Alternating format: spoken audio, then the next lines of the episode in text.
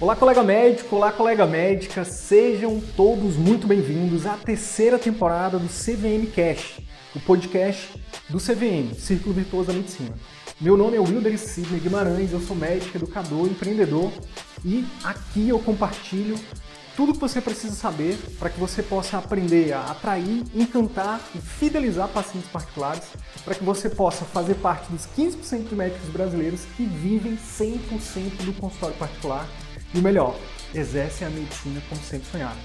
Fique agora com mais um conteúdo exclusivo. Bora pra cima!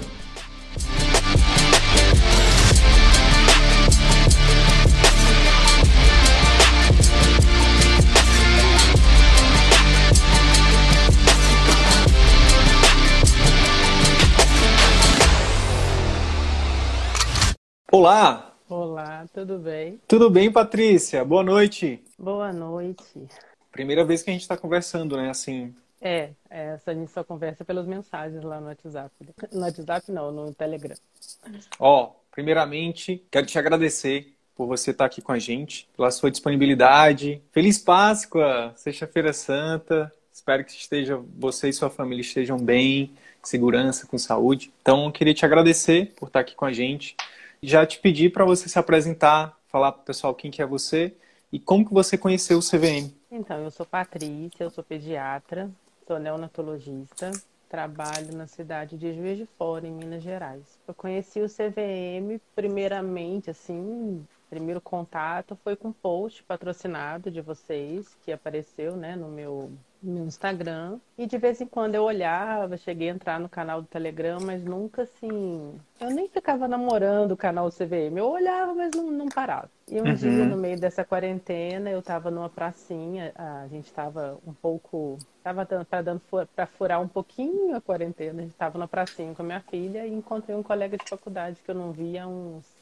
Ai, sim, uns 15 anos. E aí ele com o filho dele, eu com a minha, a gente começou a conversar, contar como é que estava a vida e tal. E aí eu falei o tanto que eu estava insatisfeita com o meu consultório. E ele falando que estava no Rio, que não aguentou, não conseguiu ficar em Juiz de Fora, pelas mesmas questões e tal. Eu falei, não, mas não tenho vontade de sair daqui. E aí ele falou do CVM. Ah, eu sigo eles, mas assim, ainda não olhei ele. Olha, olha o conteúdo e aí eu fui olhando. Logo depois veio a turma, eu falei, ah, quer saber de uma coisa, vou tentar. E e fiz a inscrição e tô no curso. Que massa! Foi assim, é. Quem, quem que é? Qual que é o nome dele? É... Meu Deus, deu um branco no nome dele agora. 15 anos sem se ver, né? Ele, pois é, mas ele é, ele é aluno CVM ou não? Não, não. Ah, não. Ele tá, só seguia entendi. o conteúdo do. Ele só. Entendi. Ele só seguia é. e te recomendou. Entendi. Isso. Credo, me deu Entendi. um branco, Cid, no nome dele. Acho que eu tô um pouco nervosa. Não, tranquilo. Você vai. Daqui a pouco você lembra, tranquilo. Mas me fala um pouquinho sobre. Porque assim, só para. Não sei se você assistiu as outras lives, Patrícia, até para te explicar, a gente faz dois blocos, né? Nesse primeiro bloco, sim, sim. a ideia é explorar um pouquinho da tua trajetória, para tentar uhum. inspirar alguém que esteja no mesmo momento que você. No segundo bloco, a ideia é, em retribuição, obviamente, a sua participação aqui, a gente dá algum direcionamento, a gente falar de algum dos pilares do CVM, e aí eu vou me esforçar genuinamente para te ajudar de alguma forma. Mas nesse primeiro momento eu queria, a gente, eu queria conhecer um pouquinho mais da tua trajetória, né?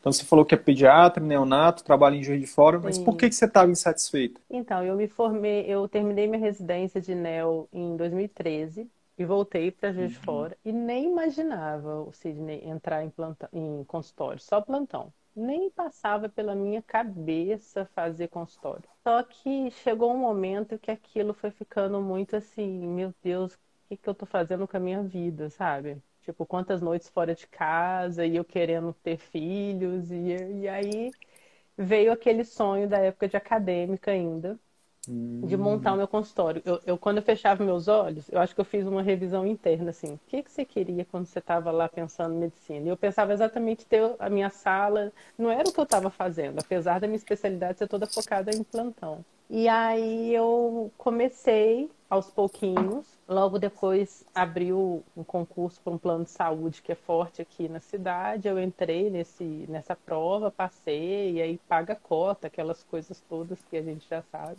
E me enrolei uhum.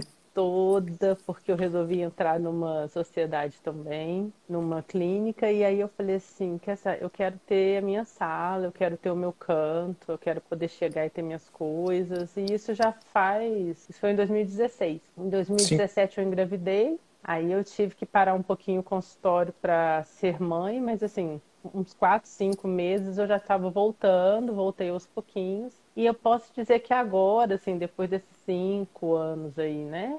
É, é já estou assim, começando a saber quem é a Patrícia na cidade, essas coisas, sabe? Porque até então eu era conhecida nas UTIs, né? Onde eu trabalhei, porque a, a pediatra que veio do Rio e tal, minha formação de NEL foi lá. A minha formação em pediatria foi aqui, mas NEL foi lá. Então a parte, a parte que voltou do Rio, que era como eu era conhecida. E uhum. aí eu só sei que eu, aos pouquinhos eu saí de tudo. E aí quando eu fui mãe já com a minha menina nos braços, eu fui chamada num concurso e aí eu falei, ah, chega, agora eu vou sair de tudo mesmo. E aí fiquei só no hospital universitário e no meu consultório, decidi dormir todas as noites na minha casa. E aí eu estou investindo no consultório, mas estou começando a ter esse outro olhar que o CVM tem me ajudado muito a me organizar até quanto que a gente está nas mãos, né, de plano de saúde, de, de tempo de consulta, né, Sidney, de... E eu sou sempre aquela pediatra que estou atrasada, sabe? Eu nunca, eu não atraso horas, não, mas assim, sempre estou pelo menos 30 minutos atrasada, porque é, eu assistindo a sua aula, acho que eu posso falar um pouquinho do curso? Pode, né? Assistindo a sua aula. Por de, favor. De, é, de atendimento, eu fiquei assim, gente, mas isso tudo, isso tudo não, mas muitas coisas eu já faço. Então, assim, eu acho que eu só tenho que valorizar o que eu faço, entende? Porque eu tava no meio daquele bolo que vocês sempre falam aqui no CVM, né? Eu tava achando que tinha que trabalhar anos e anos no plano, atender milhares de pacientes para depois eu conseguir e aí quando você no círculo vicioso, né? E aí quando eu fui ver, quando eu fui olhar realmente o conteúdo, falei, gente, realmente esses caras estão certos. A gente pode é, eu, eu me arrependo agora estudando. Claro que eu não tenho a cabeça de cinco anos atrás, né, Sidney? A cabeça que eu penso sim. hoje, a gente tem que se perdoar, lógico. Claro. Mas sim. assim, é, talvez se eu tivesse conhecido vocês há cinco anos atrás, talvez eu teria entrado alugando a sala onde eu tô e depois entrado na sociedade, porque foram né, várias contas que eu assumi ao longo aí desses cinco anos. Você acaba levando o custo fixo, Foi. né? Foi. Que aí você acaba aumentando a carga de trabalho para poder manter aquele custo fixo. É, e usando o dinheiro de outros empregos para quitar as coisas, quitar. É, e aí, quando veio a sua plano, filha, é. a sua filha veio para dizer, mãe, chega. Repensa, repensa. É. Eu fui eles são, eles são, eles são, até... eles são maravilhosos, né? Até 34 semanas, eu lembro de eu atendendo uma criança com convulsão, sentada na cadeira, um barrigão assim, e orientando, porque eu já não estava aguentando mais ficar em pé. E eu só rezava assim, meu Deus, que não aconteça nada de pior, porque como é que eu vou reanimar com esse barriga desse tamanho? E ali eu falei assim, gente, não dá, a gente tem que conseguir decidir, né, pausar. E quando ela nasceu, tudo mudou mesmo, assim. E eu sou muito feliz do jeito que eu tô hoje. Eu acho que eu consigo fazer uma pediatra, uma medicina de qualidade. Eu só queria melhorar um pouquinho mais a organização para que eu tenha não só um retorno financeiro, mas assim, aquela questão de ah, agora eu acho que eu estou conseguindo realmente, sabe? Eu acho que Sim. eu presto um bom atendimento. O problema é que, igual eu te falei, eu estou sempre atrasada, sempre por pura. Não tem como a gente atender o volume que um plano exige, né? Para ter Sim. um retorno financeiro. Não tem jeito. Pessoas como você, Patrícia, e, e como eu, e com, e como muitos colegas que prezam pelo bom atendimento, sofrem muito com isso, porque você acaba que você tem dificuldade de fazer uma coisa, digamos, algumas pessoas chamam de direcionada, né? Ah, direciona. E aí a gente não consegue direcionar, e aí quando você não consegue direcionar, entre aspas, aí você, quando viu, já passou do tempo, e aí o, o paciente que entra, você já está atrasado, e o outro já está atrasado. É. E, então é um sofrimento muito grande, né? Assim, e quando você consegue, quando você vira uma chave, que você, que você consegue que eu acho que é o CV, uma das nossas funções, né? É ajudar a girar chaves na cabeça do médico para que ele pare e pense, pô, mas eu posso escolher fazer diferente. eu posso escolher fazer como eu sempre sonhei, que foi o que você falou, né? Eu queria, inclusive, voltar um pouquinho nesse sonho aí uhum. e te perguntar o seguinte: o que, que você acha, na sua opinião, Patrícia, que faz com que a gente. Eu tenho uma frase que eu falava muito na faculdade para os alunos que era assim: quando a gente entra na faculdade, a gente é muito parecido com o Pat Adams, sabe, do filme. E quando a gente sai, a gente sai muito parecido com o House. Na faculdade eu... eu, fiz parte de grupos assim mesmo, de humanização, dessas coisas todas do Pat Adams mesmo. Adoro aquele filme. Pois é, e aí é, eu entrei na medicina também, eu, eu, até tenho um vídeo que eu gravei falando disso, porque eu, a gente entra tão altruísta, né? A gente, poxa, eu vou salvar o mundo, não sei o que, vou ajudar as pessoas. Quando a gente vê, a gente tá gritando com a mãe porque ela trouxe o filho depois de duas semanas, sabe? Por que, é que você não trouxe antes, não sei o quê? Nunca até consegui, quando... assim. Nunca consegui Foi... ser assim tão rígida, sabe? São rígida, né? Não, sim. É, sim. Eu sempre, eu sempre enxergo aquela família. É, eu, eu, falo com nesse momento que a gente está vivendo, eu falo que o difícil da gente trabalhar é exatamente isso, que ninguém vai para a sua sala, entra na sua frente e fala assim, nossa, eu tô ótimo, eu vim aqui só te ver. Não existe Não. isso. Todo mundo vai no médico porque está com algum problema.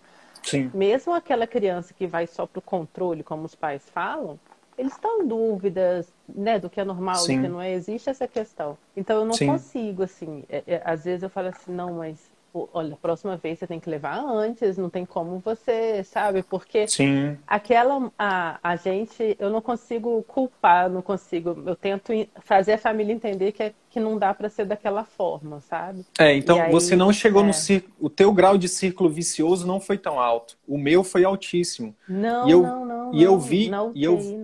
E eu vi muita, assim, eu vi isso muito na minha formação, eu vi colegas, né, eu vi professores, né, muita gente fazendo isso que eu tô falando. O que eu cheguei a fazer também, sabe? De... Eu percebi, Sidney, que eu estava no caminho errado quando eu passei a ir pro plantão noturno desejando para ser tranquilo. Todo mundo deseja que quer ser tranquilo, mas passar a noite acordada estava me pesando demais. Uhum. E aqui, e eu, eu não sou uma, uma pessoa velhinha para falar assim, não aguento mais ficar a noite acordada. Não, não sou uma vovozinha, uma pediatra, né, já mais velha, que já está na hora de aposentar, algo assim. E aquilo, eu falei assim, gente, acho que está na hora de eu pensar num, num outro caminho. Foi quando eu parei para analisar, quando te falei dos sonhos. Sim. Né? Quando o que que você lembrava, entendeu? Eu entrei para a faculdade para fazer pediatria, Cisne, e eu tive uma ideia de mudar quando eu passei pela geriatria. Até que um dia a gente estava atendendo um senhor já idoso, e aí ele colocou uma sacola de remédios assim em cima da mesa, e aí ele tinha que internar, o staff falando que tinha que internar, e os filhos brigando entre eles de quem ia ficar. Aí eu olhei aquela situação e falei, gente, eu não vou aguentar esse dia a dia. Não, eu quero mesmo a pediatria, eu quero ligar com quem, no começo da vida. Uhum. Já tinha certeza que não seria cirurgiã, porque eu gosto de rotina, não dá para ficar aquela já avisa e sai correndo, não consigo funcionar obstetra, nada disso. E aí sim eu segui, não mudei a minha opinião. E na faculdade eu me, gostei muito do meu estágio de UTI.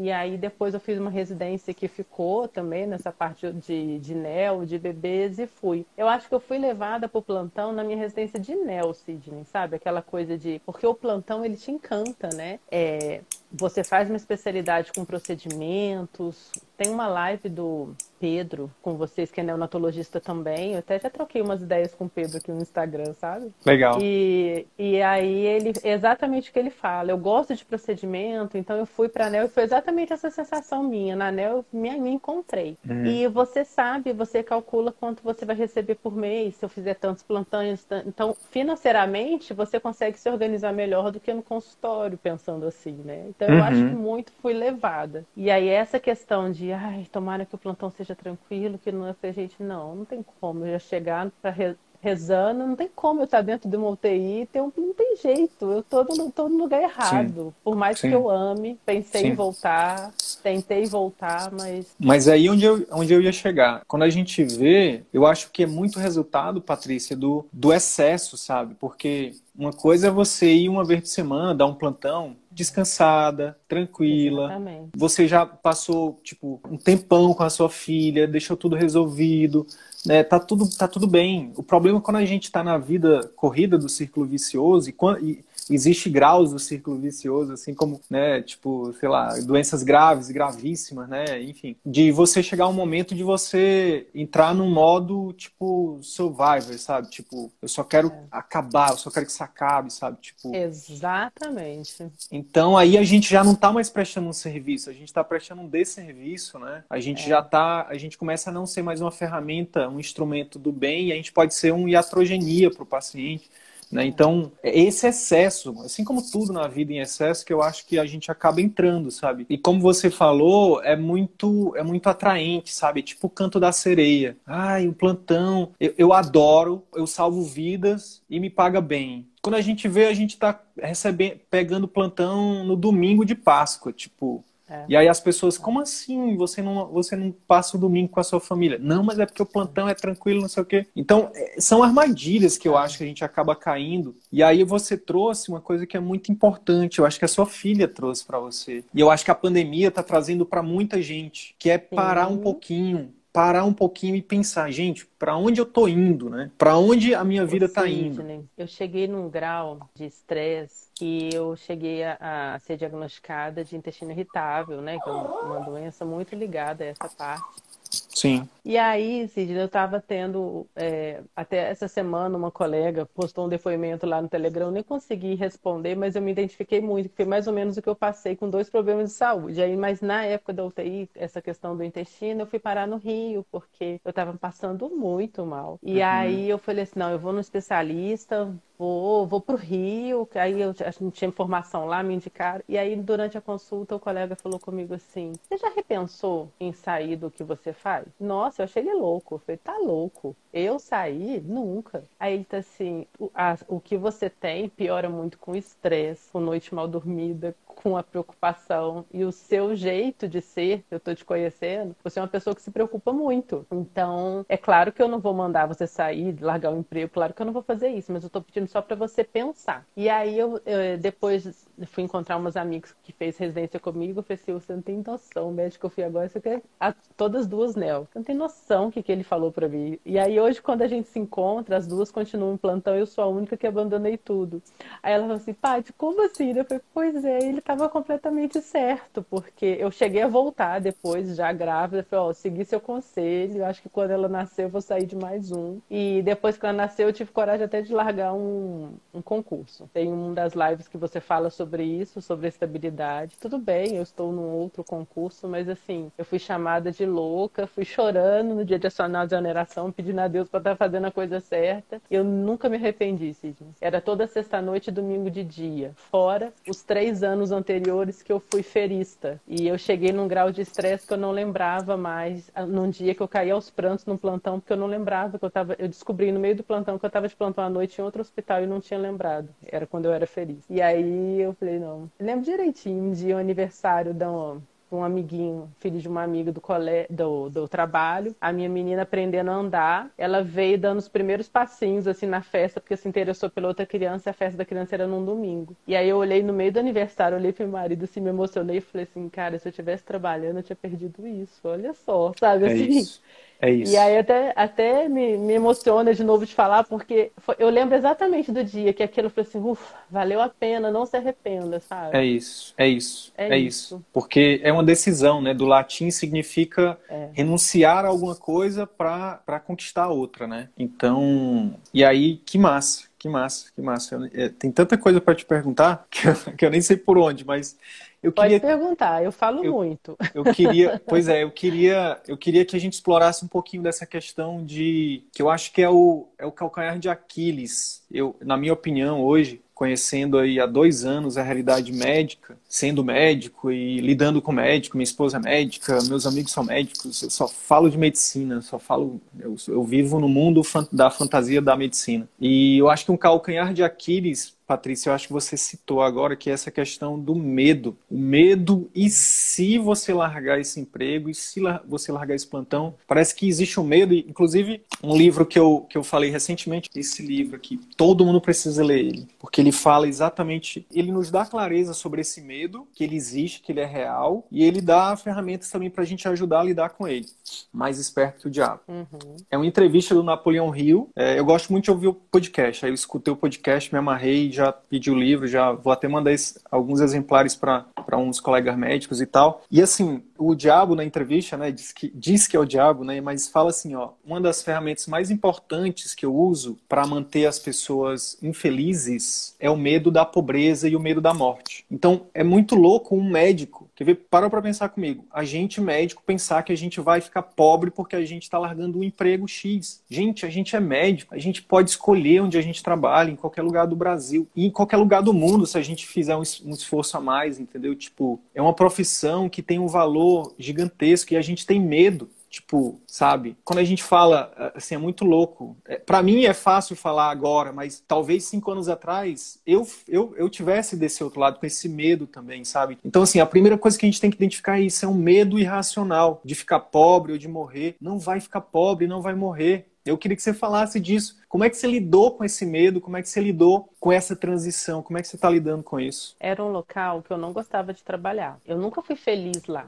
Eu fui feliz com algumas pessoas que trabalhavam comigo, mas com a Sim, equipe exatamente. médica, em, é, mas com a equipe médica em si, principalmente algumas chefias, eu fui muito assim maltratada sabe? Principalmente é... por eu ter sido a última a chegar. A mentalidade era essa. Então eu nunca me viam como uma Patrícia que fez é, especialidade tal. Não, eu era a última do que chegou, a última que chegou, a última que chegou. Porque esse concurso eu tinha feito, eu era residente de pediatria. Então, mesmo que eu passasse na época da residência, tipo, três anos antes, eu nem ia poder assumir, porque eu ainda não tinha meu, meu certificado de pediatra e tal. E aí, numa dessas confusões que eu fiz. Eu sou o tipo de pessoa, Sidney, que briga pelo que acredita, sabe? Show. E eu sou muito assim com os meus pacientes também. Não é só comigo na vida, sabe? Se eu acredito que aquele tratamento vai dar certo, a gente vai conversar e às vezes eu tô na minha família, eu lembro do paciente, eu não penso duas vezes, eu pego o telefone, mando mensagem, e aí, ficou tudo bem? Então eu sou aquela pessoa que me envolve. Eu tinha às vezes medo de consultório por isso, de não, de não me envolver demais. E aí Sim. numa dessas a gente teve um, uma discussão e eu fui colocada de castigo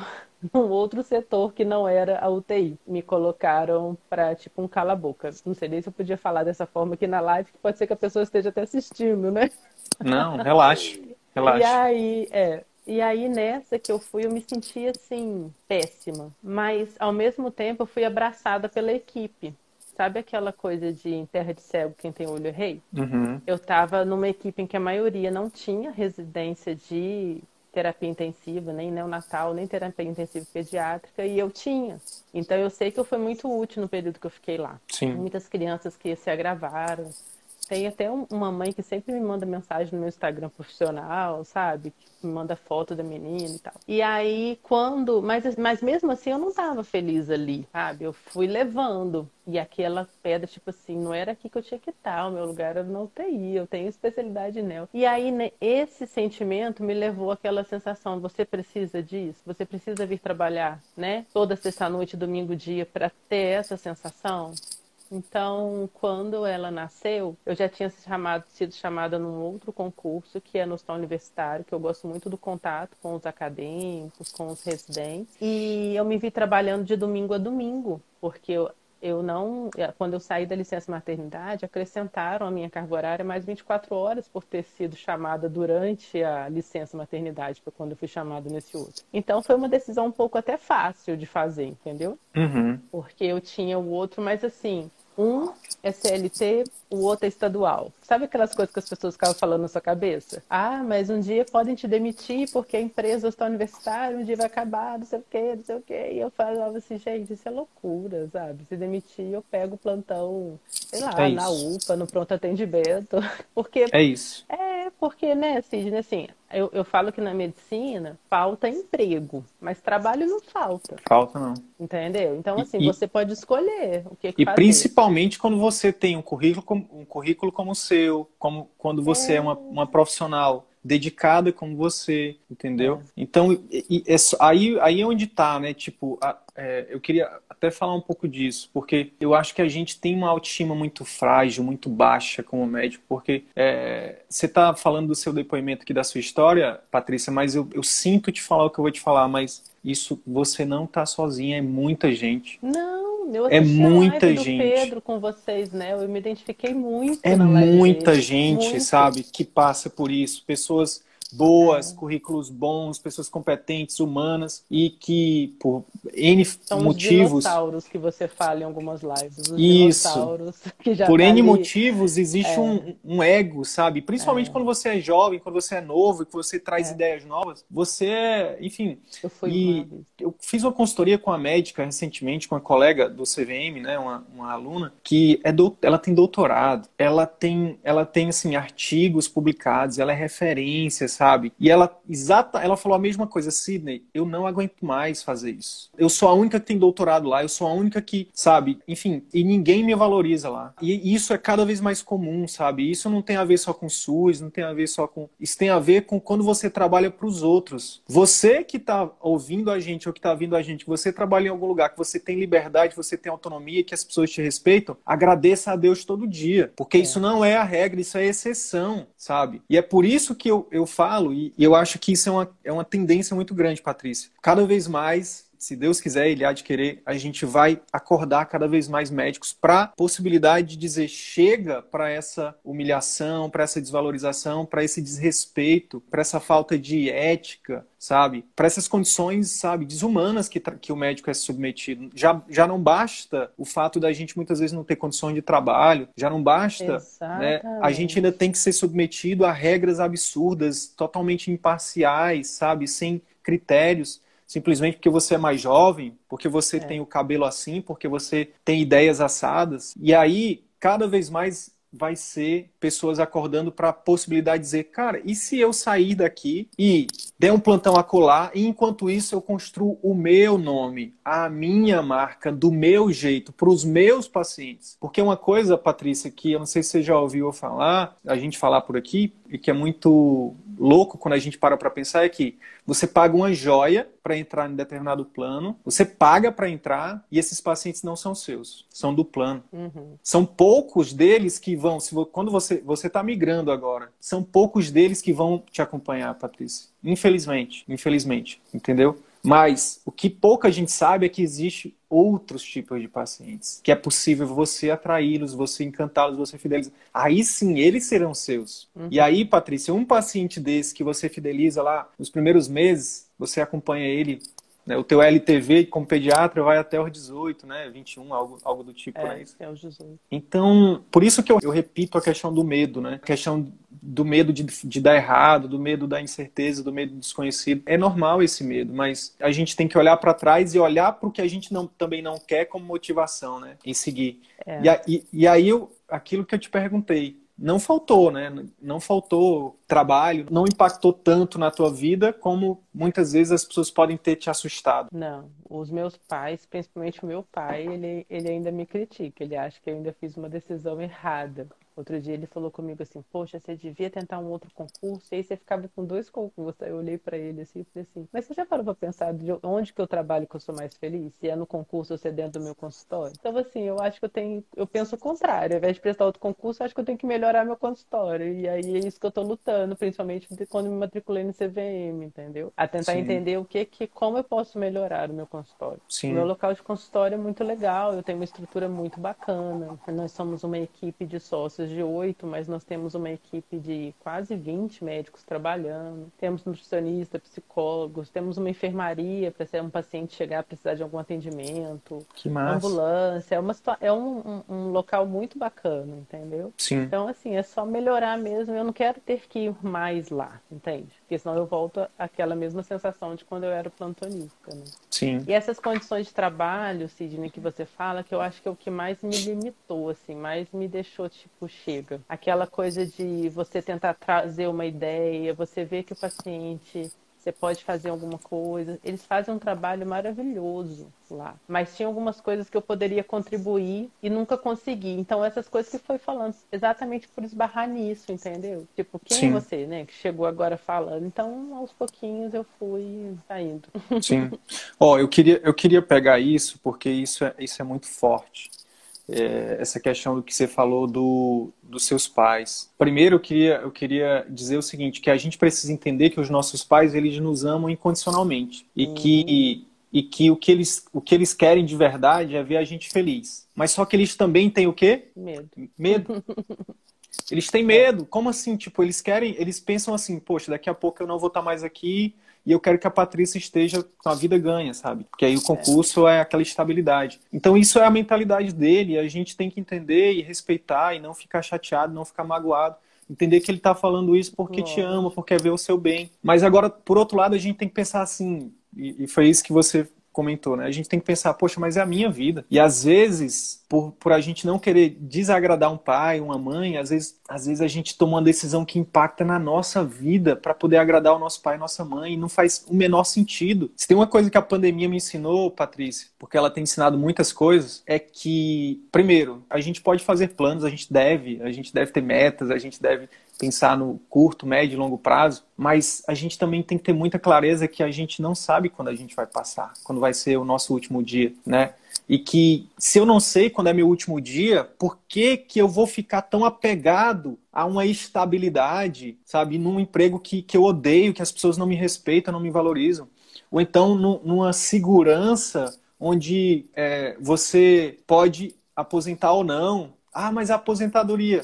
Será que você vai chegar a se aposentar? A gente não sabe. A gente tem que ser otimista e achar que vai, mas o que talvez você não saiba é que existem outras formas de você também ter essa segurança, que não necessariamente se submetendo a um, a um emprego só porque ele te dá uma segurança, Olha, uma estabilidade. Se eu tivesse naquela vibe de três anos e meio atrás, de trabalhar todo final de semana, primeiro, mas antes de ir para todo final de semana, que era o horário fixo, eu passei por três anos de ferista. Eu fiquei cinco anos nesse hospital. E de ferista eu não, eu não conseguia fazer um plano, não conseguia pegar, nem abrir consultório eu conseguia, porque eu não tinha como virar para uma clínica e falar assim: olha, eu vou alugar a sala tal dia, tal dia no, em abril, em maio vai ser tal dia, tal dia. Que clínica que ia aceitar isso, né? Não tem como. Mas assim, se eu, se eu tivesse naquela mesma vibe, eu não ia chegar a me aposentar, porque o meu grau de estresse, o meu grau de saúde, o meu grau de, de insatisfação com a medicina que eu estava fazendo ali, com a forma Sim. como eu estava sendo tratada. Não, Sim. não ia conseguir, Sidney, não ia chegar Sim. à aposentadoria, não. Eu ia adoecer antes, não digo morrer, porque eu acho que a gente só morre o dia que chega, mas que eu ia pelo menos adoecer, alguma coisa nesse nível. E, Sim. É. Pois é, mas infelizmente os números mostram essa realidade, né? As estatísticas são, são terríveis. E eu tenho certeza absoluta que eu fiz um bom trabalho lá. Eu tenho pessoas que é, ficaram sabendo que eu estava no hospital universitário, eu tenho pacientes que foram acompanhar no hospital universitário, eu tenho filhos de enfermeira, filhos de técnicos de enfermagem que vão no meu consultório ou no hospital universitário, né, atrás da doutora Patrícia. Então, assim, é porque lembram de mim com, com confiança, com carinho, né? Sim. Não como a, a, pessoa chata que chegou do Rio. Assim, que fez Sim. alguma diferença mesmo tendo sido a última a chegar, né? Sim. Então isso me Sim. dá um conforto. Hoje eu consigo pensar assim, na época não foi fácil não. Sim, mas é isso. Mas é isso. Ó, queria te parabenizar, viu? Te parabenizar pela coragem, pela coragem de escolher a sua qualidade de vida, por, pela coragem de escolher o tempo para ficar com a sua filha. Você, como pediatra, sabe a importância da presença dos pais, principalmente nos primeiros sete aninhos ali, onde a formação da personalidade está sendo feita, principalmente a parte emocional. É uma das coisas que, que o CVM existe por conta disso. Depois que eu, eu, eu simplesmente li isso, e isso ficou na minha mente. Os primeiros sete anos definem a personalidade, a parte emocional do ser humano. Aquilo explodiu assim na minha cabeça. Isso faz muito sentido. Hoje eu tenho travas psicológicas porque lá atrás aconteceram coisas e quantas pessoas passam por isso? E uma das coisas que eu prometi para mim mesmo era que eu ia ser um pai presente. Ainda estou longe de, de chegar no nível que eu quero, mas eu já quando eu quando eu olho ao meu redor, né, eu converso com a minha esposa, eu quero cada vez mais melhorar, mas eu tenho certeza que eu já estou à frente de muita gente. Então, isso quando você falou, eu, assim, acendeu um monte de, de coisinhas no meu cérebro aqui eu fiquei muito feliz, muitos hormônios, porque, Patrícia, eu acompanho cada evolução da minha filha. Eu vi a minha filha andar, dar os primeiros passos eu vi os dentinhos nascer, eu vi ela se machucar, eu tava do lado quando ela se machucou, entendeu? Eu não tive que sair correndo, sabe, de onde eu tava para atender minha filha, eu tava do lado dela. Então, e aí a gente falou muito sobre riqueza nessas últimas duas semanas, né? O que, que significa riqueza para você, né? Então, às vezes a gente tem que, tem que ter muito claro o que, que é riqueza. Então, hoje, para mim, Patrícia, você já é uma pediatra extremamente rica e bem-sucedida, sabe? Porque você está criando coisas que o dinheiro não compra com a sua filha, com a sua família. Você está investindo na sua saúde e, principalmente, agora eu tenho que fazer esse mechan, você está investindo em algo que também ninguém toma, ninguém vai chegar e dizer, ei, não pode fazer isso no seu consultório. Ei, você não pode. Não, é o seu nome, é a sua marca. É meu. Eu estava falando isso com um amigo essa semana ele desabafando comigo, uma insatisfação no hospital que ele trabalha. Falei, meu filho, investe no teu consultório, é teu. É, é teu. é isso. Se der é errado, isso. é você que quebrou a cara, mas a culpa vai ser toda só sua. Não tem ninguém isso. culpando, não tem ninguém achando. Sim. É isso. E aí, aí é, a responsabilidade, se der errado, é sua, mas se der certo, também a conquista é sua. Também é minha, lógico. E, e se você dar certo, a gente fazendo uma boa medicina, a gente, né, a gente sendo é honesto com o paciente. É isso. É, não dá, eu, o que eu não concordo é consulta ali. Tem um post que você fez essa semana, 10 minutos. Não tem como, gente. 10 minutos como. ainda estou entendendo qual é a profissão dos pais. Não tem não. como, gente. É. Na pediatria, por exemplo, você fazer uma consulta em 10 minutos, numa consulta ambulatorial de 10 minutos é, é, é, é brincadeira, né? Mas vamos falar disso agora, então? Vamos falar disso, como é que tá? E aí você, vamos só continuar nisso, né? Nessa questão de você remodelou sua vida, fo... e aí beleza, agora eu vou focar no consultório. Como é que tá? Como é que tem sido isso, né? E aí você disse que teve um colega, te mostrou, te apresentou o CVM, Sim, e aí você entrou, dele, e como é que, como é que tá eu isso? Lembrei o nome dele, é Pedro Boni. Desculpa, Pedro, se você estiver me assistindo. Pedro, o Pedro entrou, o Pedro, o Pedro é nosso aluno, é nosso aluno, entrou, Pedro. Então entrou. É. entrou. Não é um cardiologista ele? ele Cardio, é neuro? Oftalmo. Ah, então estou confundindo. Mas, eu, mas o Pedro, eu acho que ele entrou sim. Pedro Boni. É. E aí, se ele estiver vendo essa live, me desculpa, eu sou péssima para nome. No dia, graças a Deus, eu lembrei. Mas acho que agora, no início da live, acho que eu fiquei nervosa. Tô falando Tranquilo. com o Sidney, né? Que eu vejo um monte de conteúdo, né, Sidney? Vamos lá. Então a gente fica um pouco nervoso, mas vamos lá. Como é que tá? Me fala aí como é que tá a tua jornada, Patrícia. Eu sei mais ou menos, mas explica só pra gente continuar. É, eu, eu montei meu consultório em 2016 uhum. e atualmente eu vou.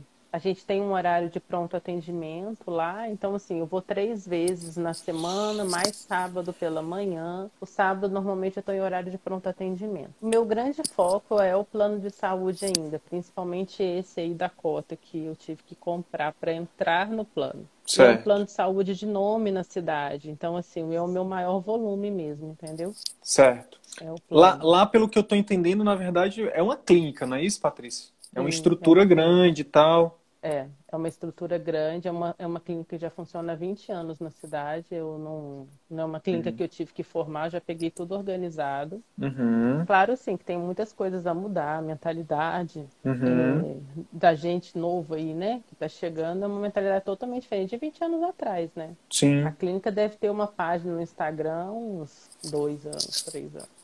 Sim. Não é uma coisa, né? São coisas assim que a gente está começando agora. Sim.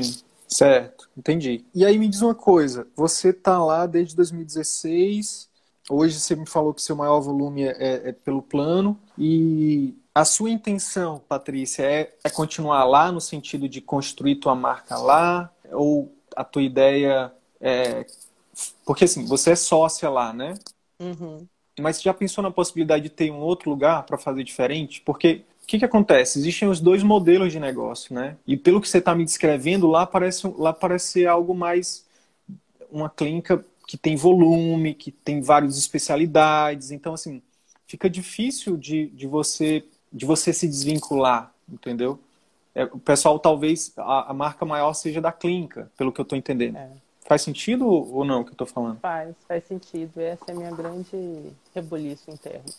É o que eu Sim. faço. Ó, o que que, que, que, que já aconteceu com alguns colegas, inclusive daí de, de, de, Minas? Vamos falar um pouquinho sobre essa parte de transição, tá? O que, que pode acontecer? Eu, assim, não existe certo nem errado. Isso é, é sempre a gente fica re repetindo isso, porque às vezes, por exemplo, a gente está dando exemplo de alguém, mas, cara, assim, cada caso é um caso, sabe? Tipo, ah, vocês estão falando então que, não, que o serviço público é ruim? Não.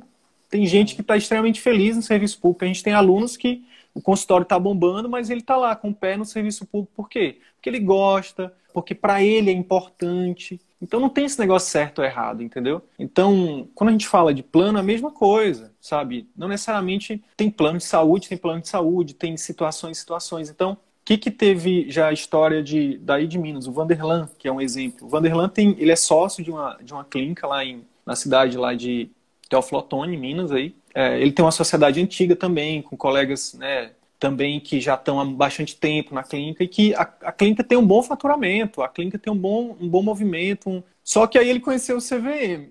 E aí depois de conhecer o CVM, o que, que acontece?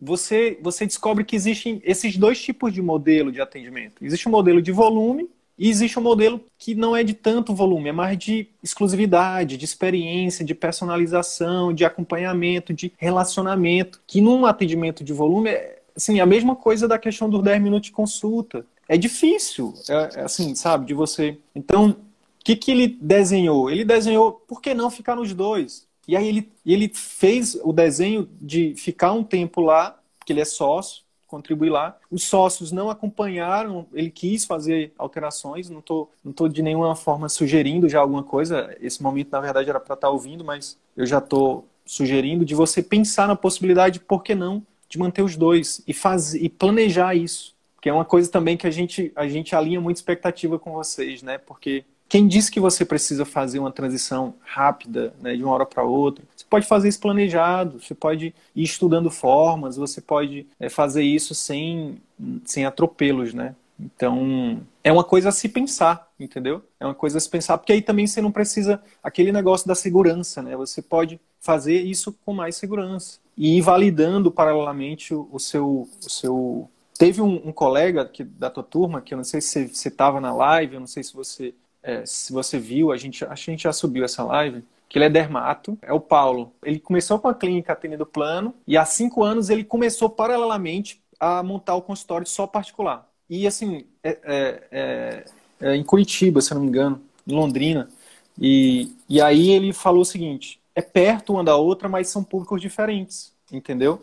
E aí ele falou, cara, eu, eu, ainda continuo lá no plano, financeiramente não, não é tão interessante, mas eu, eu criei um vínculo com os pacientes. Então, tá vendo? Não tem nada, não tem é. certo errado. E aí, mas ele fez o particular dele funcionar. Hoje é 80, 90%, se não me engano, do faturamento dele. Você chegou a ver essa.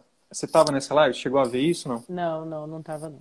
Pois é, eu perguntei, eu fiz uma pergunta chave para ele, Patrícia, que é o seguinte: quanto tempo demorou, Paulo, para você fazer essa transição, estruturar o modelo que você está hoje. No local ele atende um modelo particular, personalité, né, digamos, pegando o Itaú como exemplo aí, né, não estou fazendo propaganda do Itaú porque eu não recebo nada. E no outro ele faz o atendimento mais, mais volume, mais pelo plano, né? E ele falou, cara, demorou cinco anos. E aí eu, eu falei, tá vendo, gente? Existe um processo. Aí ele falou, Sidney, mas só um pouquinho. Se eu tivesse feito CVM antes, com certeza isso aí teria, não teria sido tanto tempo. Menos tempo, é. É, mas a questão é, você hoje, no seu caso, Patrícia, a gente vai falar bastante sobre isso ainda, mas eu só estou antecipando isso, né? Que é possível você manter os dois de forma organizada, fazer isso de forma tranquila, entendeu? E fazer essa transição, né, sem muitos atropelos e manter teu pai lá bem tranquilo. Tá vendo, pai? Ela tá funcionando, olha aqui. Faz sentido? Questão, sim, faz. E a gente é, eu sempre tinha dúvida assim, como a, a, dúvida não é a ideia, né, de que a gente tem que atender muito para depois ser conhecido na cidade. Hoje a internet quebrou isso. Sim. E em março está fazendo um ano, março de 2020, eu me joguei no Instagram, dei minha cara tapa mesmo. Eu tinha uns 500 seguidores, que a maioria era família e alguns pacientes. Hoje eu tenho 3.000. 361. 360, é. 61, acho que antes da live estava no 59. Já subiu? E aí.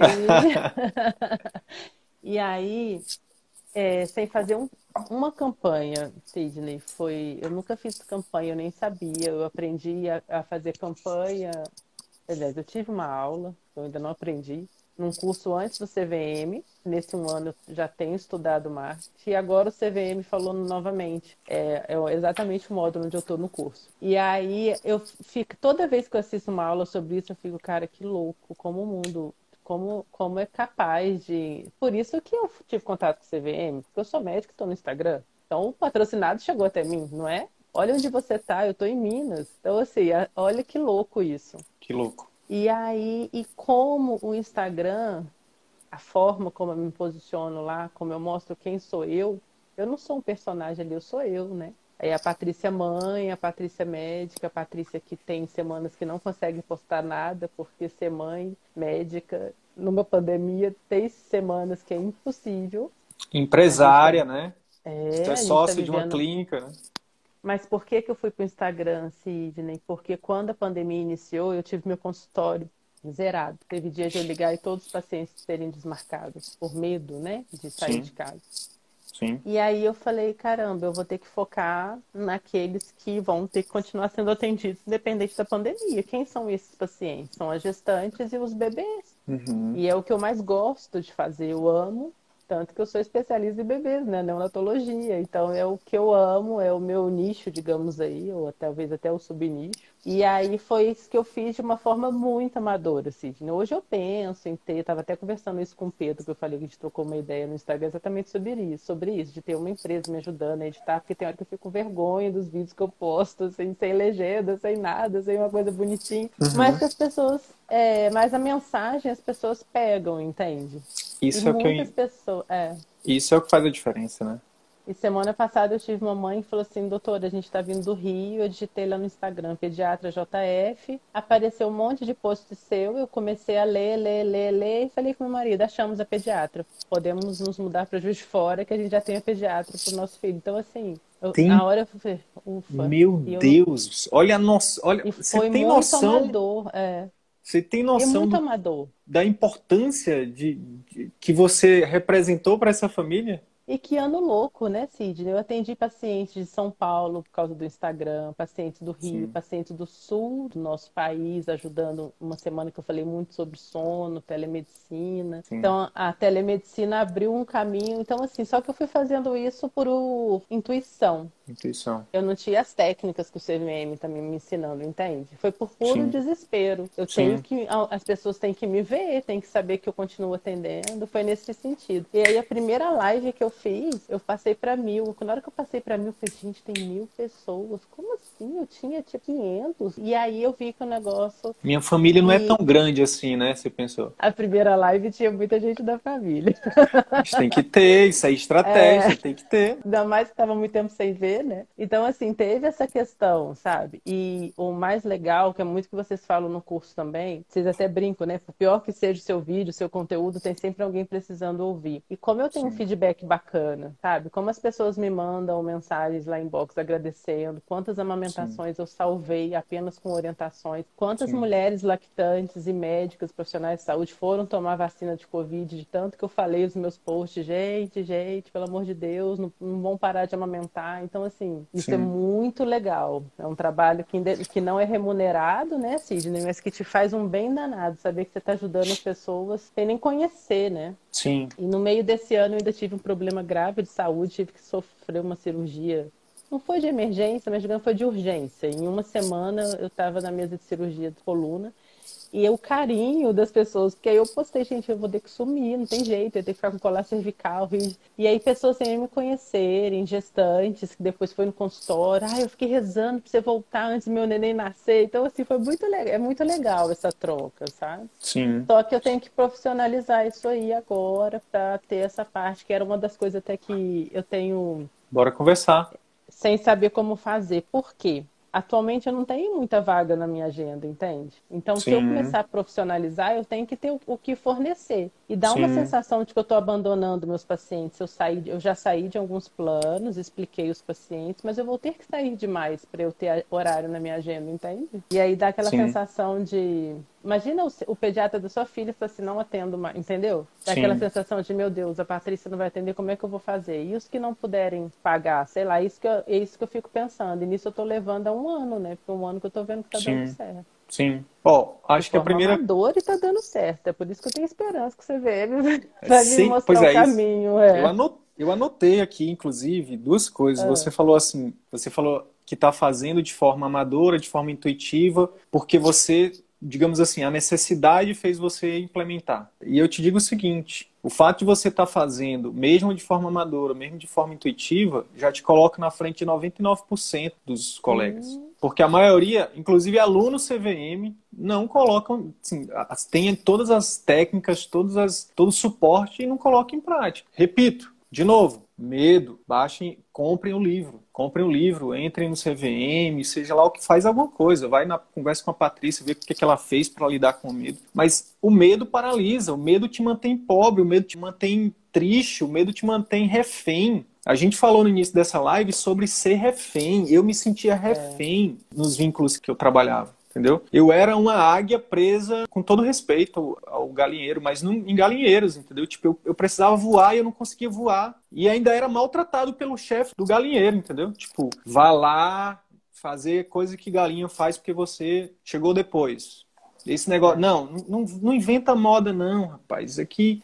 Entendeu? Aqui a gente só coloca ovo e pronto. Não fica inventando moda de querer voar, de querer sair do nosso lugar aqui. Era assim que eu me sentia. Então, o medo faz com que a gente fique preso a isso, né? E aí você falou uma outra coisa. Então, o fato de você fazer já te coloca na frente muita gente, porque a premissa, o fundamento não é, ai, eu até vi que você usa aqui umas cores bacana, porque conecta com a tua audiência, mas não é o tipo de cor que você usa, não é o tipo de filtro que você usa, não é, não é, não é o detalhinho é a mensagem, é o sentimento, é. É, é. o que você conecta com as pessoas. Você falou assim: eu salvei muita gente apenas falando sobre a amamentação. Patrícia, quanto tempo você estudou para saber o que você sabe? Sim. Quanto e tempo? operada, entrei num curso de amamentação, fiz mais uma capacitação, porque eu falei assim: eu não vou conseguir ficar 30 dias sem poder brincar com a minha filha, sem sentar no chão, sem pegar ela no colo e ainda ficar sem fazer nada. Então, fiquei atrás do computador estudando, com medo de surtar, porque, né? Então, então, o que assim, você é tem vale muito. E aí você falou assim, ó, você falou, é um trabalho não remunerado. E aí eu preciso te falar o seguinte, que na verdade não. Na verdade, é, talvez seja o trabalho mais bem remunerado que você pode fazer. Sabe por quê?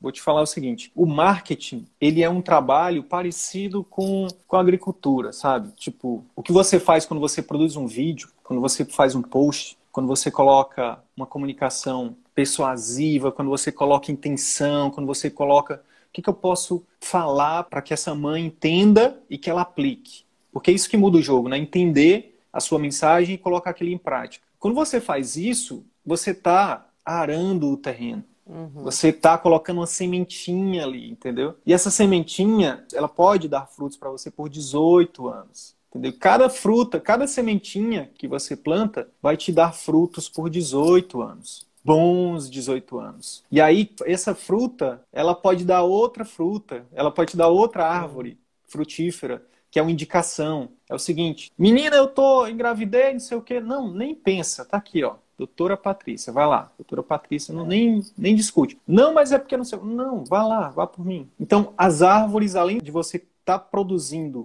né, de você estar tá cultivando para que essas árvores te deem fruto, essas árvores, elas elas trazem outras árvores. Né? Então, assim, o marketing é um investimento dos mais rentáveis que você pode fazer. Sabe por quê? Porque de todo jeito você ganha, Patrícia. Você vai ganhar energia boa. Sabia que tem dia ruim aqui no CVM? Sabia? Sabia que tem dia que eu tô cansado, que eu tô triste, sabe? Que as coisas não estão indo bem, que o, que o Facebook para, que as coisas não funcionam.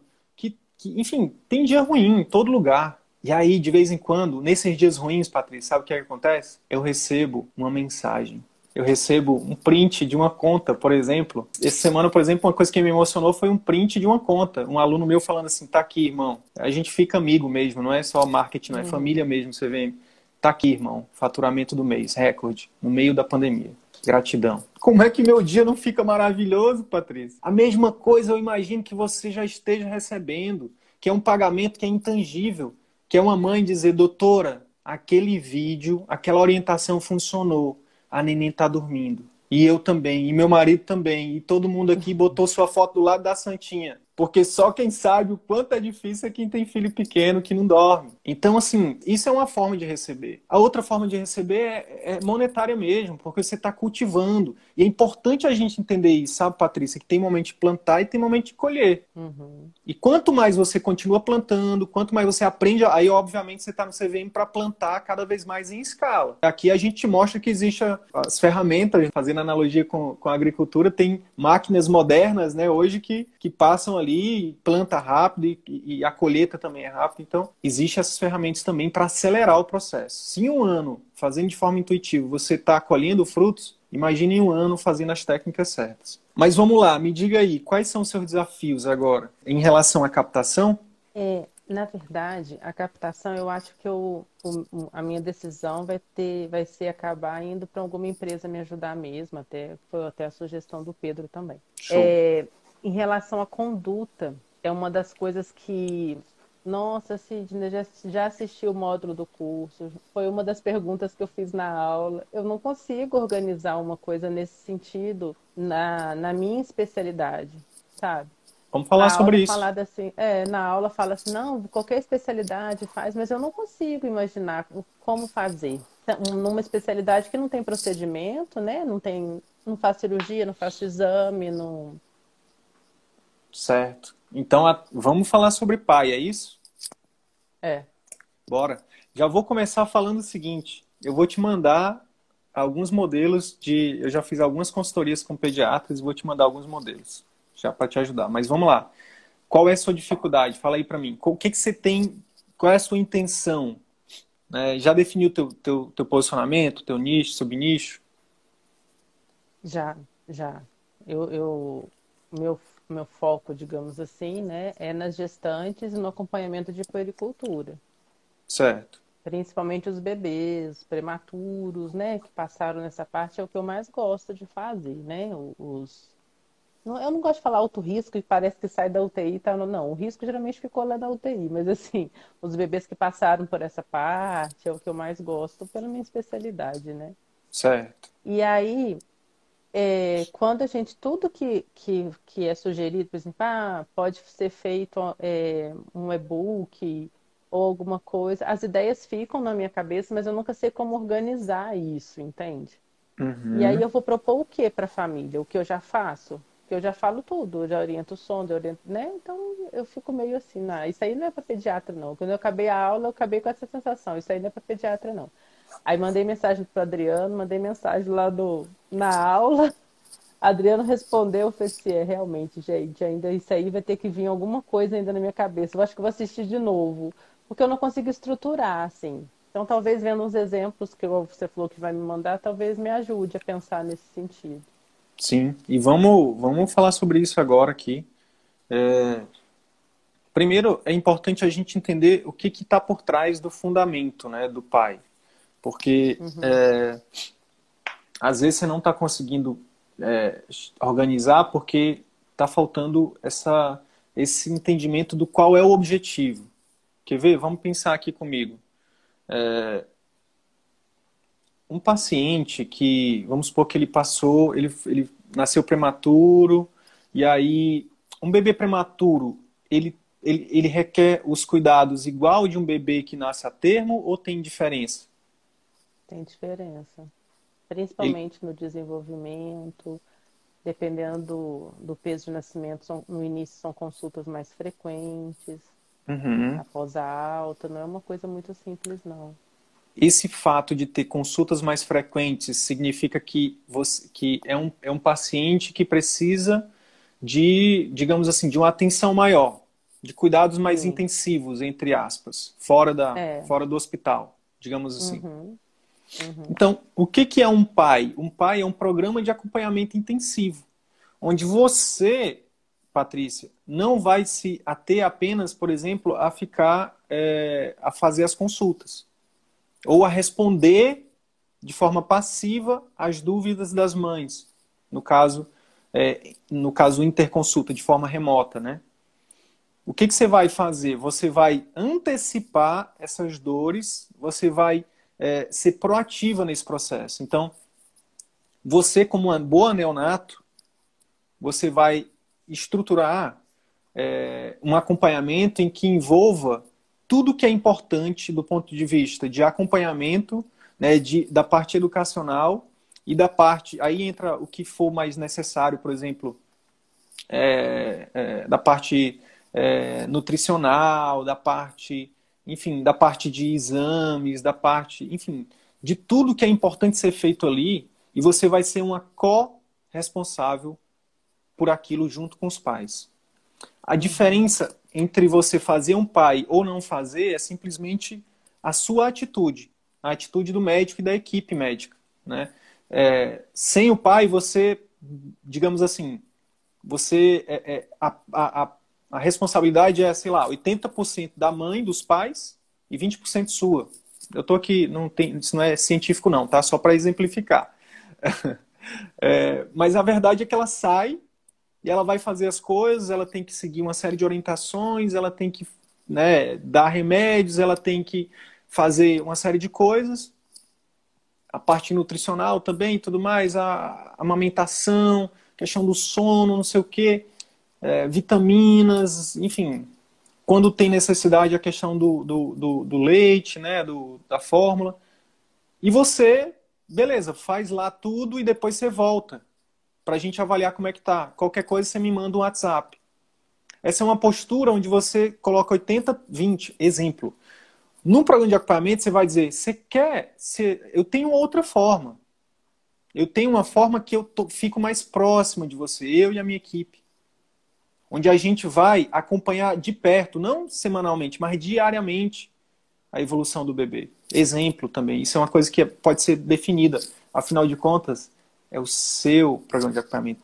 Você vai definir. Uhum. Você, como a especialista na área, como alguém que vive aquilo, sabe melhor do que ninguém a importância de definir o, o, o quanto que vai fazer diferença acompanhar diariamente ou a cada três dias, entendeu? Então você vai acompanhar de perto, né? Para ser, digamos assim, um personal doctor, um personal, sabe? Onde você vai estar ali próximo dele. E não necessariamente você, que é a, a grande sacada também, sabe, Patrícia? Pode ser uma pessoa da sua equipe, uma secretária, uma gerente de relacionamento, uma técnica de enfermagem, uma enfermeira. Né? Tem alunos que, que fazem de tudo isso. Pode ser, tem gente que tem enfermeiro, tem gente que tem né, instrumentador, tem gente que tem secretária, tem gente que contrata um gerente de relacionamento exclusivo. Não importa, a questão é alguém que você vai treinar e você vai treinar com POPs, né, procedimentos operacionais padrão, onde você, por exemplo, vai definir a mensagem a ser enviada no primeiro dia, no terceiro dia, no quinto dia, no sétimo dia, nananã.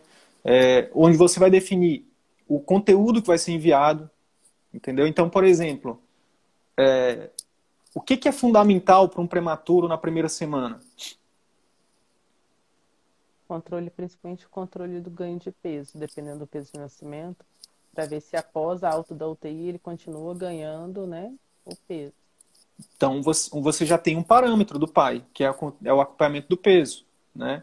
Que você pode ensinar para ela, inclusive, como fazer, né? E eu sei que você, minha esposa é pediatra também, eu sei que a pediatra não gosta de, de delegar essa parte, ela gosta de pesar ela mesma, é. né? Mas uma, isso você pode fazer na consulta, mas no, na parte remota você pode ensinar para um dos vídeos que você pode fazer, olha só que interessante da parte educacional, é um vídeo onde você ensina como medir, a, a como verificar esse peso de forma mais adequada, por exemplo.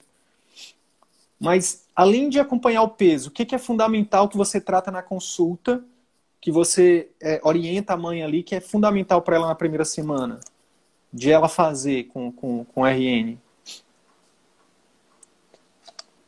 Não, não tem uma resposta assim tão simples. Uma coisa mais porque, frequente, assim, que. É, porque você falando, dá pra gente. A gente pensa um monte de coisa, né? Por exemplo, na gestação, a gente vai já vai conversar sobre se caso algo der errado, como que vai estimular se o seu bebê for para uma UTI para você conseguir manter a amamentação.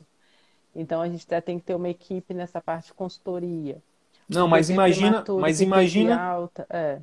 Mas imagina uma situação onde, onde o bebê já está de alta e é, é, a, a mãe está no seu consultório, a primeira consulta ali, nos primeiros, na primeira semana de pós-alta, e você tem uma informação que é muito importante que você dá. Eu sei que são várias, mas eu queria que você me citasse uma, que é fundamental para aquela primeira semana, por exemplo, para ele ganhar peso.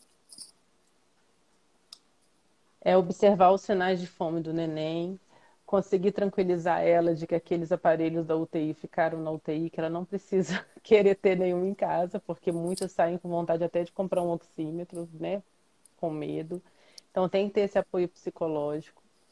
E, e principalmente uma dieta adequada. Se a mãe quer amamentar, essa consulta tem que saber o que, que é como que foi, porque muitos saem da UTI com chupeta, com a mamadeira. Então, assim, a gente vai ter que tirar tudo isso. Desmamar. Ter estímulo de mama, ter muitas vezes medicamento para a mãe usar para aumentar a produção de leite. Então, agora se ela fala assim, não, não, não quero, quero continuar na fórmula. E então aí já vai ser que tipo de fórmula, né? Se então, essa fórmula vai ser adequada para o intestino, é muitos detalhes. Mas assim, então, nesse olha... primeiro momento é Pois é, são muitos. Cuidar do neném em casa. São muitos detalhes, tá vendo? Para ela cuidar sozinha, tá vendo? E você é. fala numa consulta que mesmo que você demore uma hora, é muita informação. Dependendo do, da, do nível de estresse, de ansiedade, da, sua situação, da situação social, econômica, familiar dessa mãe, ela vai gravar muito pouco, Patrícia.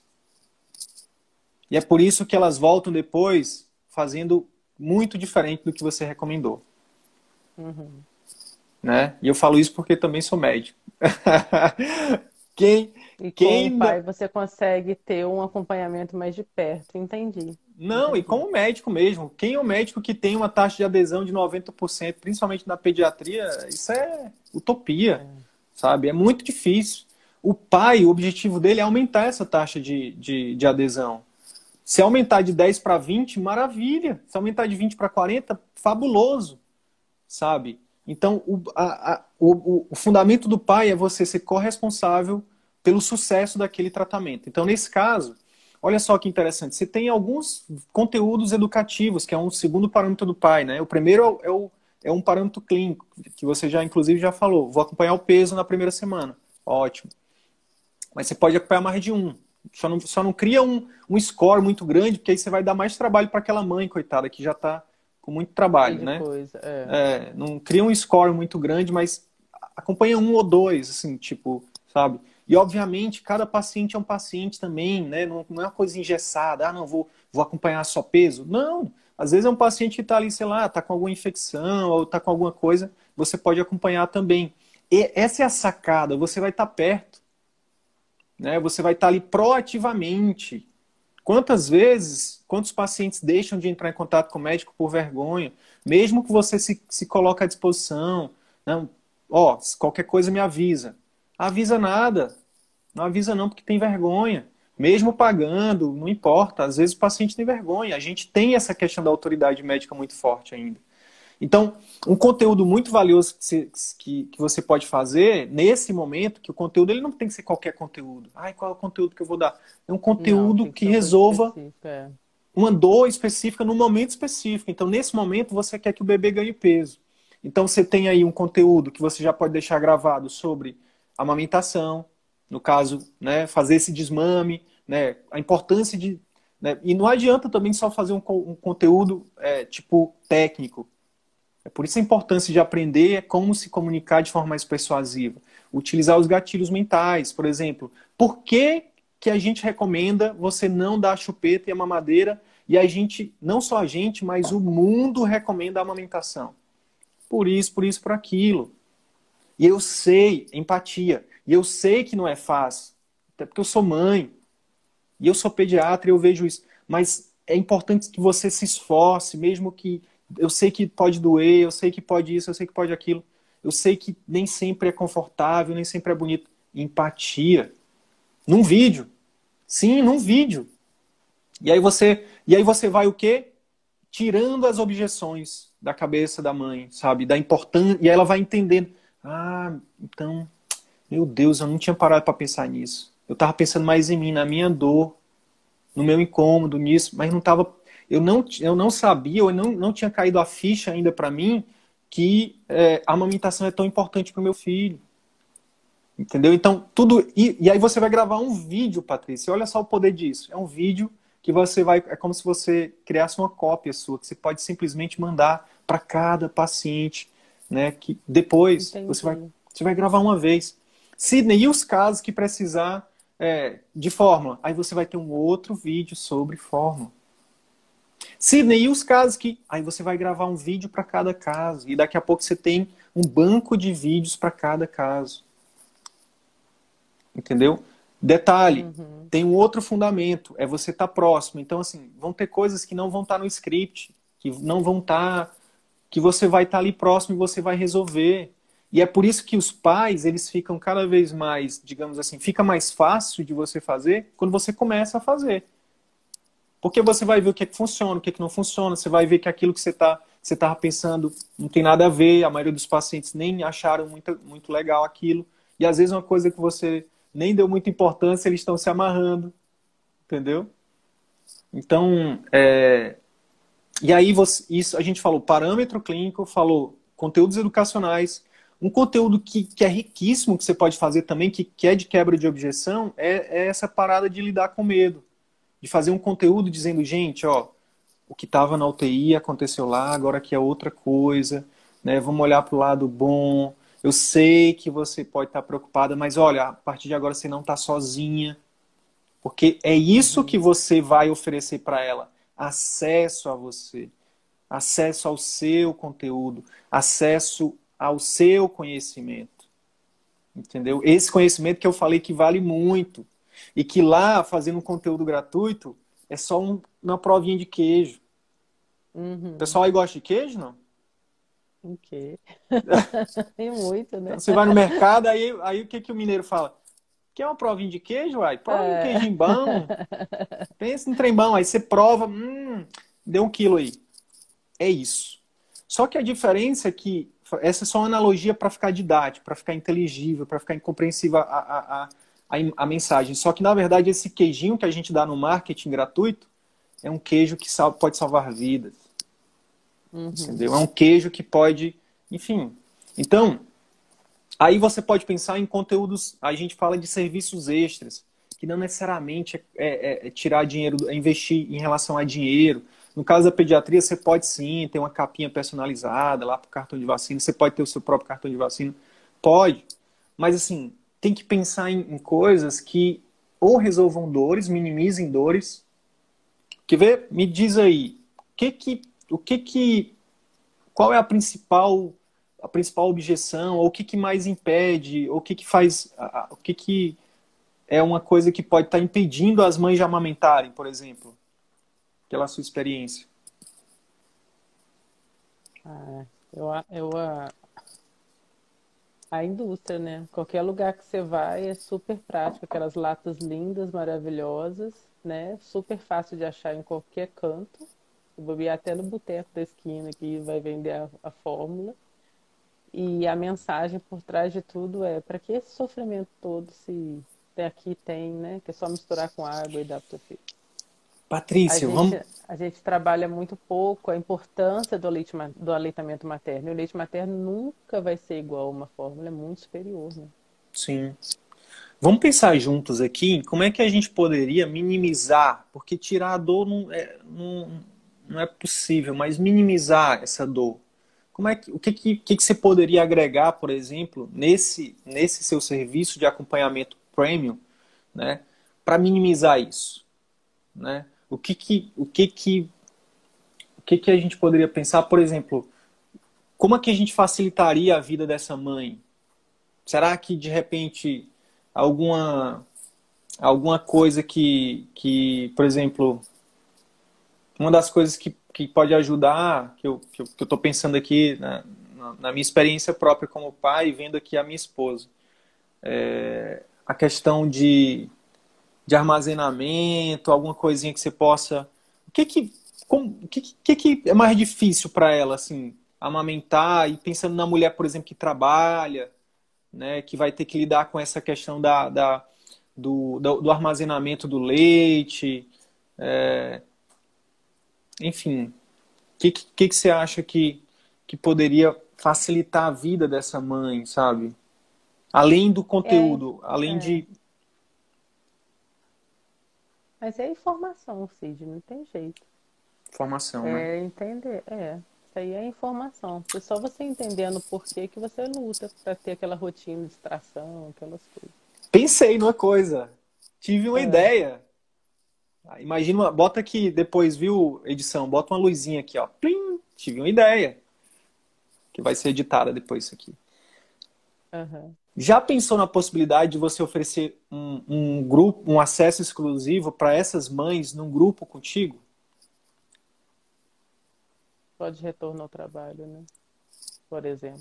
Não, tipo, toda mãe que fizer, que estiver acompanhando contigo, você cria um grupo exclusivo para que elas troquem ideias e você esteja lá dentro também. A ideia não é só uhum. você, como, como é, digamos assim, como médica, ficar passando informação, mas elas trocarem informação, elas se ajudarem.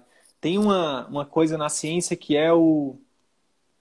Enfim, o aprendizado por pares. É muito poderoso. Porque elas estão vivendo aquela. Grupo, grupo de Facebook, Telegram, alguma coisa assim mesmo. Um grupo de Telegram. Um grupo de Telegram.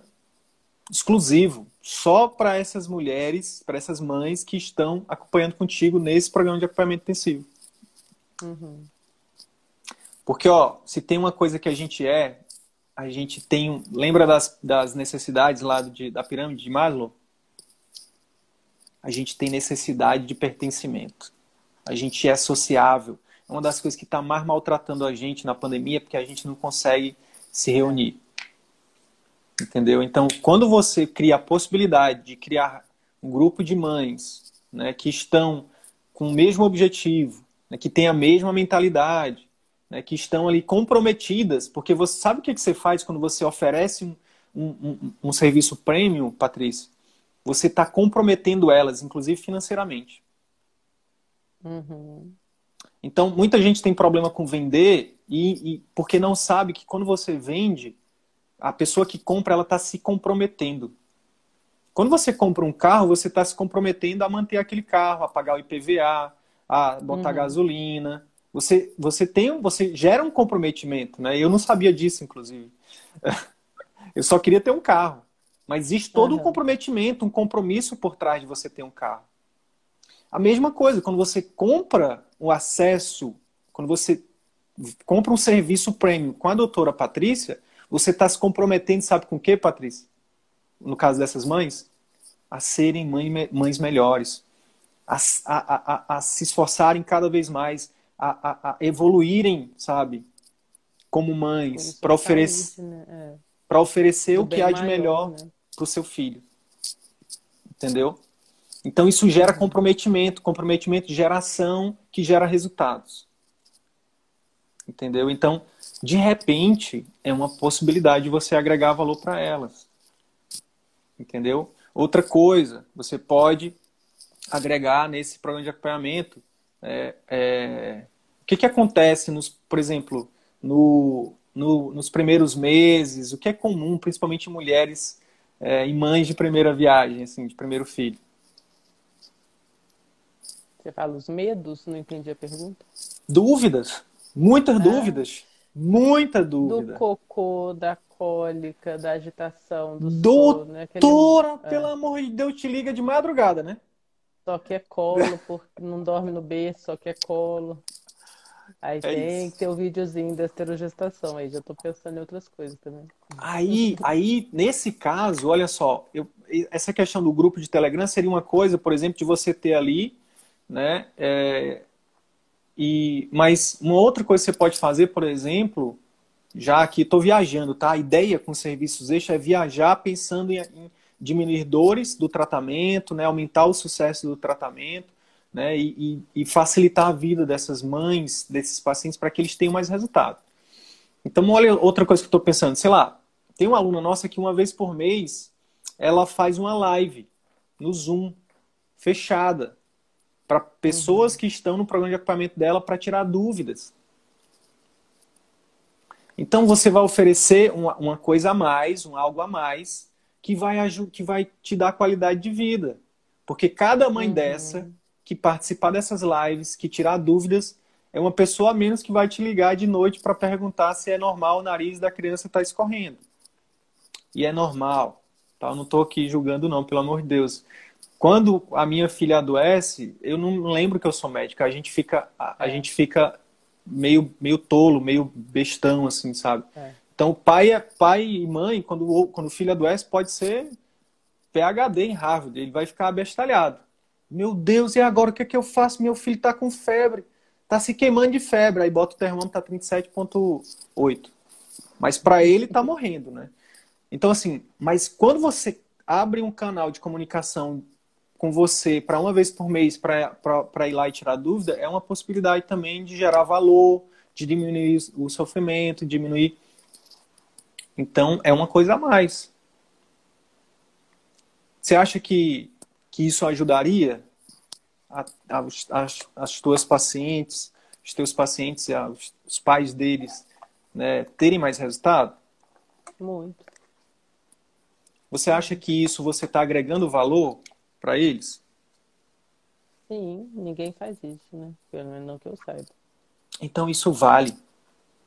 Uhum.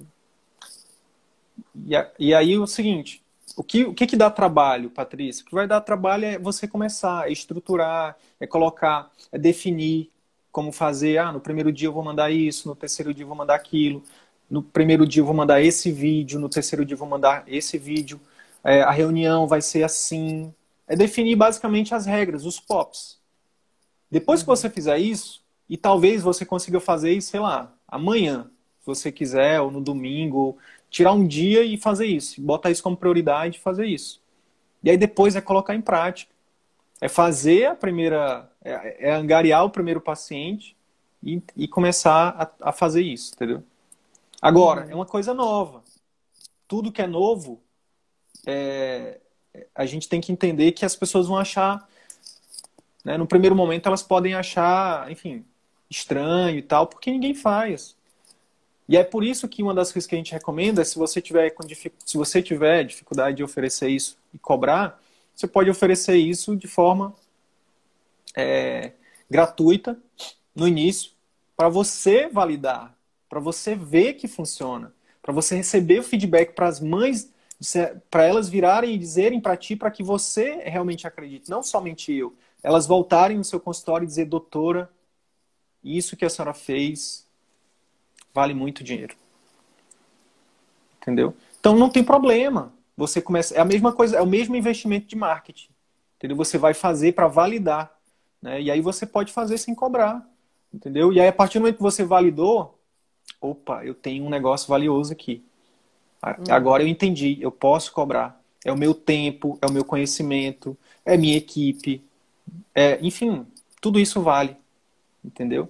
E aí, Patrícia, vai ser uma questão de tempo para você, porque isso muda o jogo do pediatra, isso muda o jogo do clínico, uhum. entendeu? Por quê? Porque é um serviço de valor agregado que, que quem define o preço é você,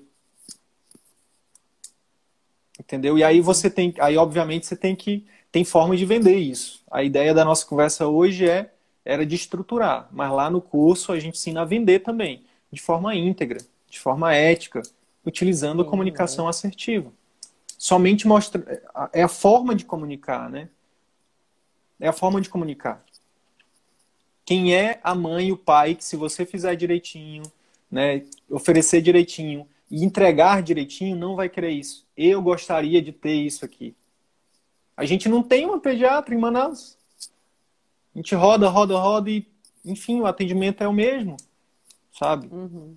Nenhuma vez a pediatra, as pediatras que já atenderam minha filha mandaram uma mensagem: como é que tá a Luísa? Nenhuma.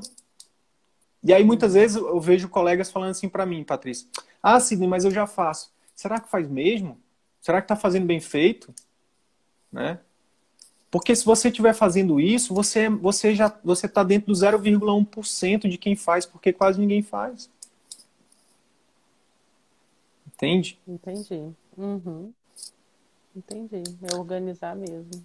E tem uma outra coisa que eu quero deixar plantada aí de ideia para você pensar. Você já deve, não sei se você já pensou nisso, que eu vi que você trabalha muito com gestante, faz o pré-natal pediátrico e tal, né? Uhum. É pensar em estruturar um pacote de sala de parto. Por que, que o GO pode e o pediatra não pode? A minha dificuldade, que eu, quando eu penso nisso, assim, é os horários, né? Porque, assim, e se a gestante entrar em trabalho de parto e não. tá no meio do consultório? É, aí tudo bem, mas é... É isso que eu penso, entendeu? Mas Como é, vou... sim, é uma questão de escolha sua, né, e tal. É, eu fico pensando assim, ou eu foco numa coisa ou na outra. As duas coisas eu não sei como eu me organizaria. Entendi. E eu nunca seria assim, ah, só faço se for cesárea. Eu não consigo. Entendi. Porque, né? O parto Entendi. normal é, é o melhor. Então, retiro então, eu que eu. pensando muito nisso. É um, até um dos motivos que eu saí da sala de parto foi esse. Porque eu falei, não, eu tenho que investir no consultório no consultório. Retiro o que eu disse, então. Retiro o que eu disse. Por isso que eu falo, não existe certo ou errado, existe que é, é certo ou errado é. para você, né? Mas olha, é. eu vou te mandar, eu vou te mandar algo um pouquinho mais estruturado, como eu já fiz com alguns colegas, mas eu acho que o que a gente conversou aqui, eu, eu foquei nos fundamentos. Tá, para que você, para que a partir dos fundamentos você pode estruturar de acordo com, com o que para você faz sentido. E assim, ó. Foi excelente, porque foi específico para minha área, as ideias, Isso. entendeu? Na aula é uma coisa muito geral e eu fiquei assim, muito. Sim. A minha vontade era, de, eu sou uma pessoa ansiosa, pula essa aula, vou ver o próximo. Não ver se não cabe na pediatria. a vontade era de fazer isso, entendeu? É, esses feedbacks de vocês, essas consultorias estão sendo valiosas demais para a gente, porque a gente consegue. Essa conversa aqui, a gente, se a gente não tivesse esse momento, a gente provavelmente não ia ter. E aí, esse feedback de vocês é valioso para a gente porque faz com que a gente melhore o produto. Então, na, a gente deve estar tá regravando o produto aí nos próximos meses. E a ideia é exatamente trazer, por exemplo, pegar essa consultoria que eu fiz aqui contigo e colocar lá. Uhum. Para quem for pediatra, quando for passar no, no módulo de pai, ir direto nessa ver a aula e depois ir direto nessa consultoria para ver no caso da pediatria. E assim a gente vai fazer com outras especialidades para que todo mundo tenha ideia de como é que pode colocar isso em prática na sua especialidade. É uma coisa nova, né? é uma coisa totalmente inovadora. Então a gente, a gente entende né, que existe. Por isso que eu falei, existe uma barreira, porque é novo. Mas a partir do momento que você começa a usar a comunicação da forma certa, né? E, e, consegue mostrar os resultados, porque as pessoas se movem pelos resultados. Uhum. Então, a partir do momento que as mães passarem pelos seus programas de acompanhamento, principalmente, aí você vai fazer, eu esqueci de falar isso, esse é um programa de acompanhamento intensivo para prematuro. Aí você vai ter o de pré-natal, o de puericultura normal. Aí você uhum. pode fazer de uhum. três meses, você pode fazer de seis meses, você pode fazer de um ano, entendeu? Você pode, é, enfim, essa é, a, essa é a beleza, essa é a magia de você ser o dono, né? Você pode escolher. Uhum. E a partir do momento que eles passarem, você você mesma vai ficar, você vai ver o poder daquilo acontecendo e aí você vai é, é, é, perceber que é, funciona. Eles vão perceber que funciona. Eles vão te indicar, né, eles vão fidelizar, né? E aí você, aí começa o círculo virtuoso.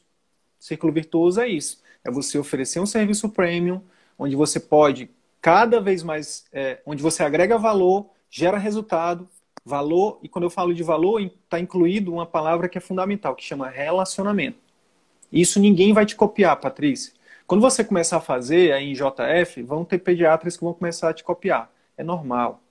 Mas o teu relacionamento com teus pacientes, ninguém copia. O relacionamento que eu estou criando com você aqui agora, ninguém, ninguém vai conseguir é, copiar, entendeu? Uhum. Então, quando você cria isso, quando você foca nisso, o retorno depois, lembra que eu falei, é parecido com a agricultura, vai voltar. O retorno volta, as pessoas vão dizer: nossa, a doutora Patrícia é diferente, ela faz assado, ela faz assim, vale cada centavo, não sei o quê. Com o tempo, você, com, você começa a sentir, aí a sua, sua agenda vai aumentar. A gente tem eu recebi uma mensagem hoje de um aluno falando assim: Sidney, me ajuda, eu preciso aumentar meu preço, porque eu não tô, eu, eu, eu, eu tô com dificuldade, eu não tenho mais tempo e eu acho que eu estou trabalhando muito, minha consulta vale mais, eu já coloquei os pais em teste, já estão funcionando e agora está vindo a demanda, mas eu acho que vale mais, me ajuda. E é isso. Isso é o círculo virtuoso uhum. funcionando. E aí você pode sim aumentando aos poucos, sabe? Aí você aumenta. Aí depois você inclui o pai. Patrícia, um pai e com, com pais com, com consultas particulares com pais vão te tirar de um nível de patamar de, de pediatra comum para um nível de, de patamar de pediatra que, que ganha daqui a pouco você vai estar tá aí ganhando muito mais do que do que enfim colegas que fazem procedimento só que com uma diferença Patrícia dormindo em casa fazendo do seu jeito tendo seus pacientes com o seu nome com a sua marca uhum. Entende? Mas tem que vencer é. de novo. O medo. bota isso para funcionar. Bota no papel o dia que você vai sentar semana que vem para estruturar esses pais, para estruturar esse pai de prematuridade, um pai de, de, de, de puricultura. Me cobra, me manda mensagem no, no Telegram, vou te mandar os, os, basicamente o que a gente conversou aqui, mas de forma um pouquinho mais estruturada. E comece.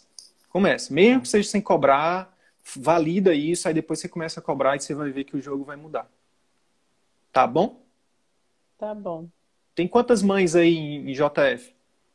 Mais ou menos. Faço a mínima ideia. Você fala de pacientes meus? Não, de população. Ah, tá. População. Não sei, deve, a gente deve estar tá com mais de 500, pelo menos. Não é 500 mil, 500 mil pessoas. É, é isso? Sei, já me pegou.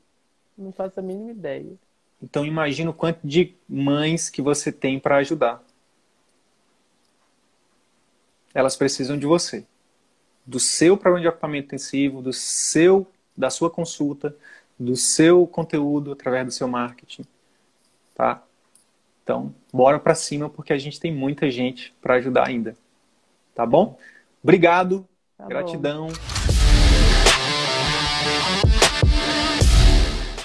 E aí, colega médico, se esse conteúdo te ajudou, eu quero te fazer três pedidos simples e rápidos. Primeiro pedido, deixa uma avaliação aqui nesse podcast. Deixa sua opinião nos dizendo como que esse, esse, episódio ou outros episódios que você já ouviu estão te ajudando a viver 100% do consultório. Segundo pedido, compartilhe esse episódio com algum colega médico que também deseja viver 100% do consultório particular e exercer a medicina como sempre sonhou. Terceiro pedido, segue a gente no YouTube e também no Instagram. Basta digitar Círculo Virtuoso da Medicina, YouTube ou arroba CV da Medicina no Instagram. Te vejo no próximo episódio. Bora pra cima!